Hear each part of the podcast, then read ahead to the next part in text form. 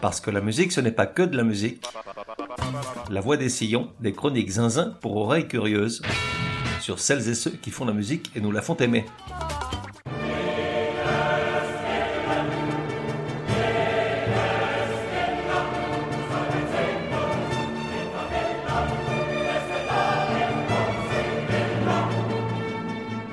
La voix des sillons numéro 116. Genre, ça sent le sapin. Époque, de 1756 à 1976. De 1 à 10, probabilité que tu connaisses. De 1 à 10, je veux dire, il y en a que tu connais comme si tu les avais fait, d'autres dont tu vas entendre le nom pour la première fois. Artiste, une petite sélection très personnelle d'une dizaine d'odeurs de sapin.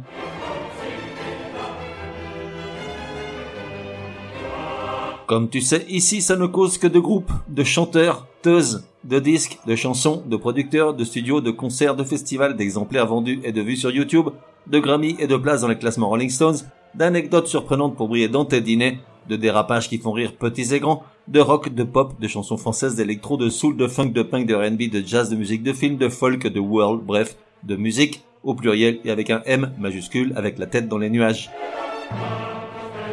Certes, parfois mes digressions crétines débordent du cadre strictement musical. Il se trouve que j'aime marquer mon territoire, en particulier vis-à-vis de tout ce qui me fait sortir de mes gonds. Les US, par exemple, la perfide Albion ou Vladimir l'Apollon de la Volga, mais aussi les royautés de par le monde et tout un tas de trucs qui filent des boutons.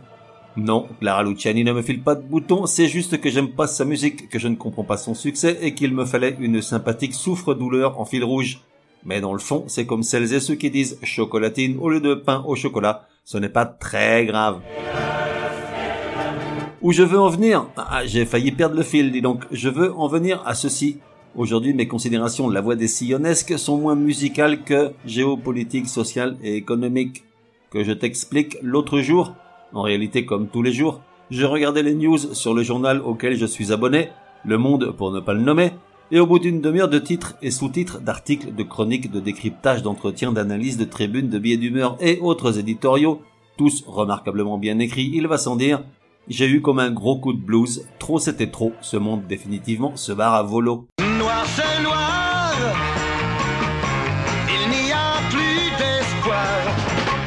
De moi l'idée de refaire le monde et encore moins de donner de leçons, d'autant que je n'ai pas ce talent, simplement je trouve qu'il est de plus en plus difficile de dénicher des infos réjouissantes qui entretiennent l'espoir d'une issue heureuse pour tous les gros nazes et pauvres pommes de cette planète.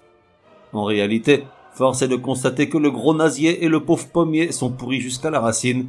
Un coup de vent et ils se couchent, dans cent ans la terre les aura avalés avant de relâcher un long rot de chlorophylle putride. Certes, Le Monde, le journal, est spécialement anxiogène, à croire que dans la charte des journalistes, il leur est recommandé de noircir le tableau. Ça fait vendre, c'est bien connu, en privilégiant tout sujet accompagné du son d'un lointain tocsin. Et si par mégarde les agences de presse relaient une bonne nouvelle, vite vite vite, rajoutez en fin d'article cette petite touche délétère qui annule tout son effet bénéfique et renforce l'idée que, à quoi bon, la messe est dite, fermez le banc, et bonne chance à tous. J'imagine que l'horizon n'est pas beaucoup plus dégagé dans d'autres médias. J'en conclus donc que le grand mur est maintenant tout prêt. Du reste, on le voit à l'œil nu, il est trop tard pour freiner ou l'éviter. Tu l'as deviné, gros naze est pessimiste, et annuler mon abonnement au monde n'y changera rien. Et donc, pour fêter l'Armageddon prochain, s'impose un, voire plusieurs requiem. Requiem pour un gros serais-je tenté de dire, Gainsbourg aurait approuvé. C'est le requiem Et puis ça faisait longtemps que je voulais faire un épisode sur la grande musique, comme ils disent. Alors quoi de mieux que de commencer par le requiem, un genre sacré qui vient de très loin, bien avant la sonate ou la symphonie, et qui la magnifie encore plus. Écoute-moi ça, Mozart, requiem en D mineur K626, introitus.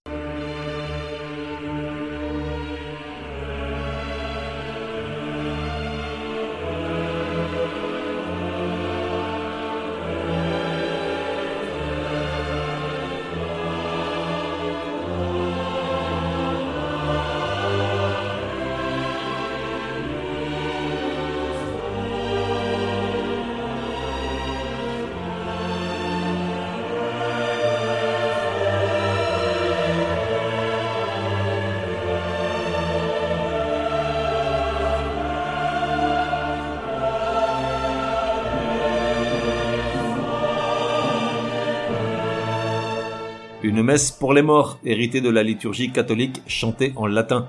Le requiem tient son nom de la première phrase de cette prière, Requiem aeternam dones domine, qu'on peut traduire par Seigneur donne-leur leur repos éternel. Dans une traduction plus récente, ça dit Elvis sert lui un dernier chablis pour la route, mais ça c'est une autre histoire. En revanche, l'église apostolique romaine ne badine pas avec les règles. Les chants de la messe des morts ont un texte fixe et leur ordre est clairement établi depuis le concile de Trente au XVIe siècle. Écoute bien, je ramasse les copies dans 10 minutes. Introit, Kyrie, graduel, très, dies irae, offertoire, sanctus, agnus dei, communion, lux eterna. En 1969, nouveau changement, l'église bannit le dies irae et réintroduit l'alléluia, histoire de remettre un peu de joie dans la célébration, plutôt que la peur de la colère divine lors du jugement dernier. Elvis, lui, il est très gentil, je dis ça, j'ai rien dit. Le requiem a traversé les siècles pour nous parvenir et il a beaucoup évolué tout au long du dernier millénaire. Il apparaît tout d'abord avec le chant grégorien, il est alors monophonique, c'est-à-dire que plusieurs voix chantent a cappella, à l'unisson, et ne devient polyphonique qu'à la Renaissance, c'est-à-dire que cette fois plusieurs mélodies peuvent être chantées en même temps, bien que toujours a cappella. L'orchestre n'apparaît qu'à l'époque baroque, dans une forme qui perdure depuis lors, avec une vraie tendance à la théâtralité, mais c'est l'époque romantique qui lui donne ses vraies lettres de noblesse et cette intensité dramatique qui étreint les cœurs avec les requiem de Brahms, Fauré et Berlioz, entre autres. Aujourd'hui, le requiem est joué essentiellement dans les salles de concert juste pour sa beauté, beaucoup moins lors des services religieux. Il est intéressant de savoir, par exemple, que pas un requiem n'a été joué lors des funérailles de la momie royale à Westminster. En revanche, c'est un genre qui continue d'inspirer les compositeurs du XXIe siècle. Voici une petite sélection de quelques-uns des plus connus d'entre eux, ou pas. Par exemple, Gaetano Donizetti. Né dans une famille pauvre de Bergame en 1797, il a la chance d'être intégré à 9 ans dans un programme charitable de leçons de musique financé par la congrégation. Vite remarqué pour ses grandes aptitudes, il est envoyé à Bologne étudier avec le même professeur que Rossini et commence à composer pour l'église de Bergame. En 30 ans de carrière, dont une grande partie à Paris, il compose 550 œuvres, ce qui en fait un des compositeurs les plus prolifiques du 19e siècle. Parmi elles, un requiem écrit en 1835 pour la mort de son ami, compositeur également, Vincenzo Bellini, en voici le Dies Irae.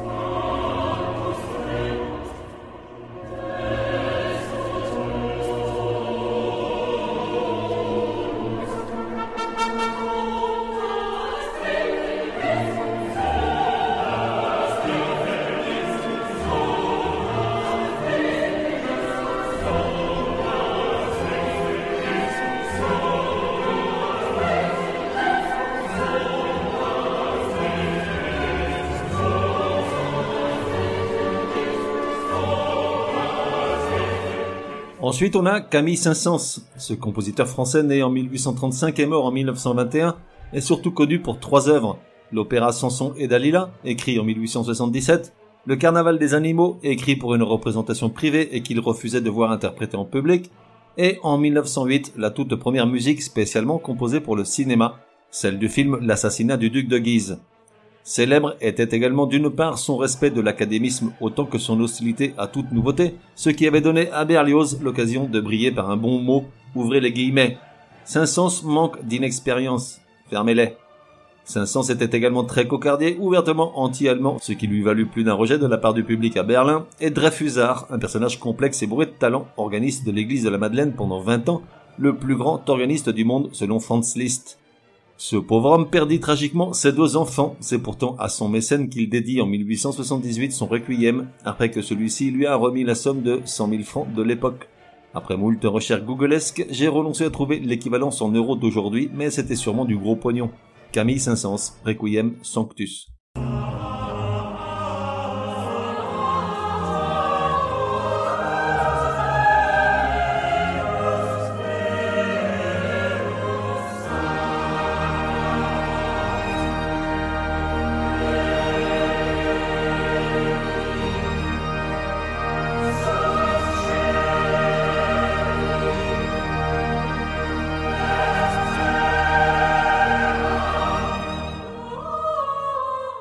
Puis vient le cas Cherubini. Maria Luigi Carlo Zenobio Salvatore Cherubini, né en 1760 à Florence, mort à Paris 81 ans plus tard, n'est pas le plus connu des compositeurs. Du reste, je n'avais jamais entendu parler de ce gars-là. malgré les plus de 300 œuvres qu'il a laissées à sa mort, dont deux requiem. Le second en ré mineur, composé en 1836 pour ses propres funérailles, on n'est jamais mieux servi que par soi-même, mais surtout un premier en do mineur écrit en 1816 à la mémoire de Louis XVI. C'est la seule œuvre de Cherubini passée à la postérité. À l'époque, elle jouit d'une telle renommée que certains s'accordent à dire qu'elle aurait inspiré rien moins que les Requiem de Berlioz, Brahms et Verdi, un truc de dingue. Écoute cet extrait du Dies Irae, c'est vraiment très beau.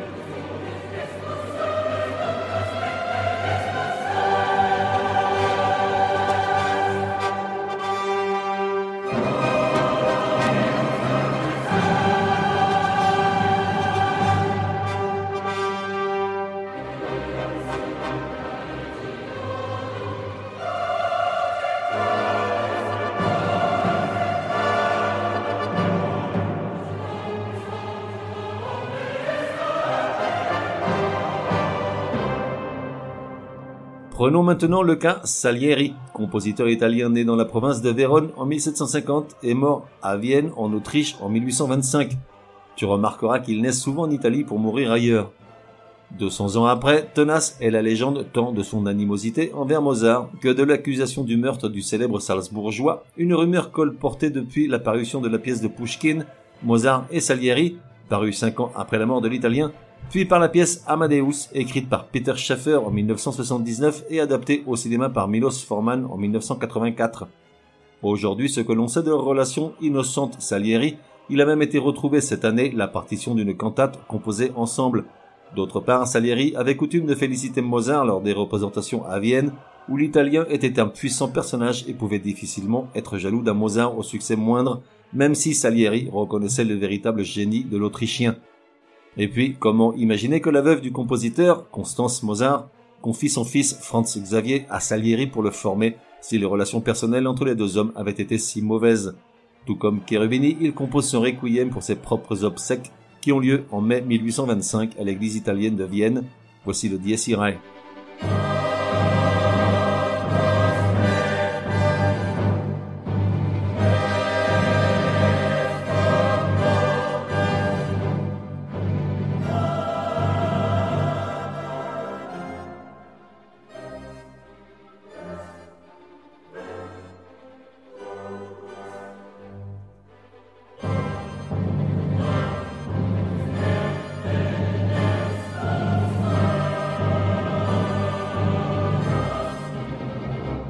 Changeons de pays, partons en Allemagne, patrie de Brahms, né à Hambourg en 1833 et mort à Vienne en 1897. Il fut considéré comme le successeur de Beethoven, au point que sa première symphonie a souvent été décrite comme étant la dixième de Beethoven. Bien que n'ayant curieusement jamais composé d'opéra, il est l'auteur de l'un des plus célèbres requiem, selon les connaisseurs, écrit en 1857 après le décès de sa mère. Moi qui n'en suis pas un connaisseur, j'avoue ne pas en être un grand fan. D'ailleurs, j'y perds le peu de repères que j'avais, puisque Brahms s'éloigne totalement du moule traditionnel en sélectionnant lui-même des passages de la Bible au lieu de reprendre le texte liturgique et les faisant chanter en allemand et non en latin. Donc plus de Dies Irae, de Agnus Dei, de Introitus Interruptus. À leur place, on a des titres à rallonge, propres à une langue faite comme une Mercedes, du robuste, tel l'extrait que nous allons écouter maintenant. Selig sind die Toten, die in dem Herrn sterben, ce qui veut dire heureux les morts qui meurent dans le Seigneur.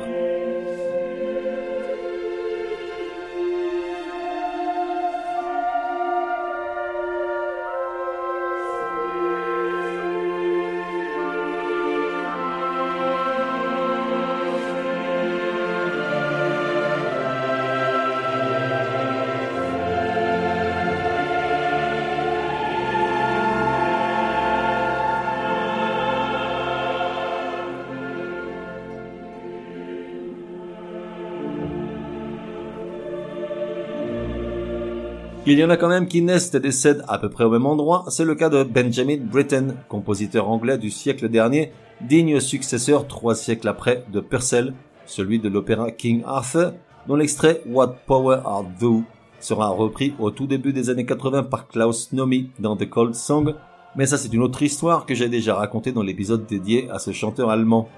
En 1962 est réinaugurée la cathédrale de Coventry, détruite en 1940 par les bombardements allemands et pour l'événement, un requiem était commandé à Benjamin Britten, pacifiste convaincu.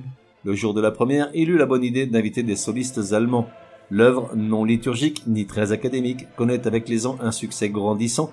Aujourd'hui, elle fait partie des requiem classiques.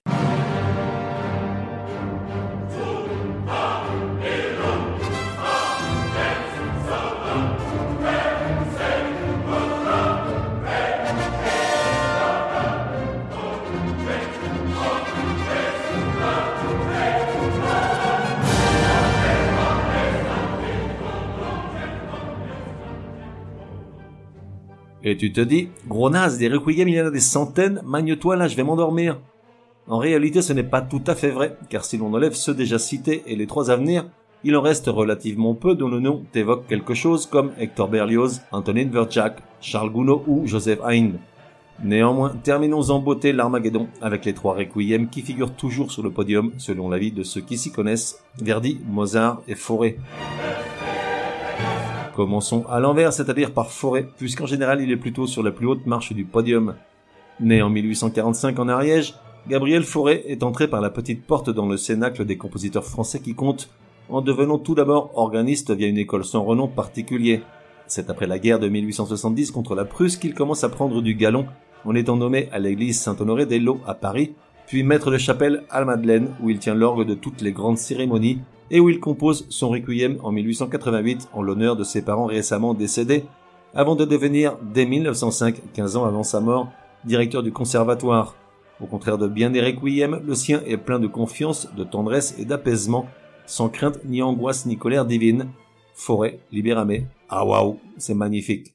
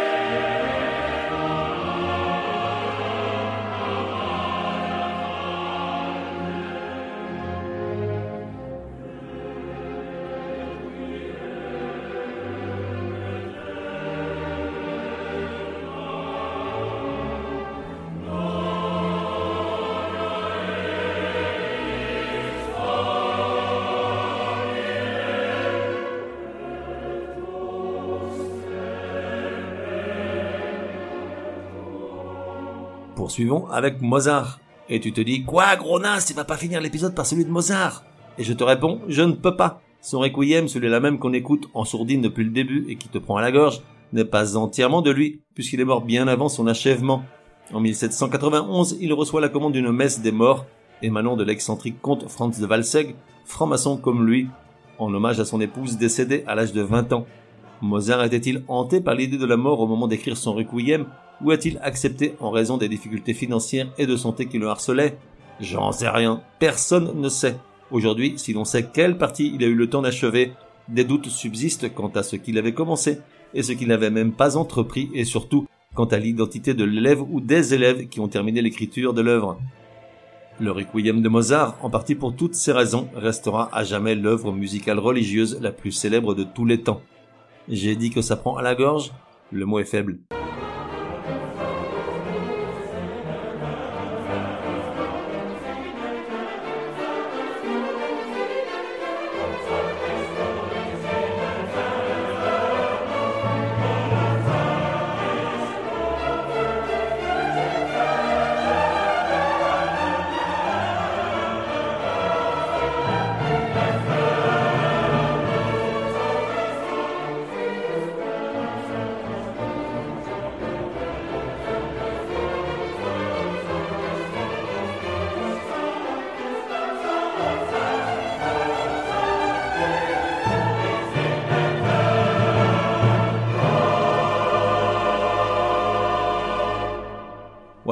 l'Armageddon est proche, laissons un Italien l'annoncer de la plus belle des manières, allons-nous-en en beauté de la main de Verdi. Giuseppe Verdi, né en 1813 près de Parme et mort au tout début du siècle dernier à Milan, avait au départ appelé à lui la garde des plus grands compositeurs contemporains afin de rendre hommage à l'un des leurs, Rossini, décédé en 1868. À telle fin, Verdi composa la partie qui lui revenait, le Libérame, c'est-à-dire la partie finale, mais l'œuvre ne vit jamais le jour. Aussi, lorsque son grand ami, le poète Alessandro Manzoni, meurt en 1873, poète tout comme Verdi engagé pour l'unité italienne au sein du Risorgimento dans un idéal de justice et d'humanité, il décida de reprendre le Requiem là où il l'avait laissé.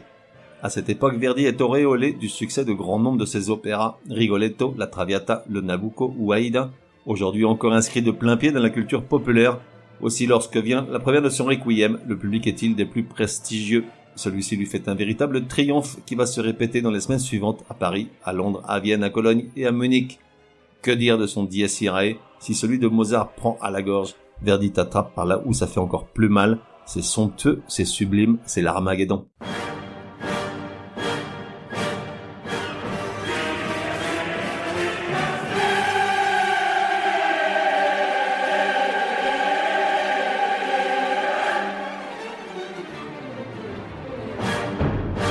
Se retrouve dans un prochain numéro de La Voix des Sillons. En attendant, café et à la messe.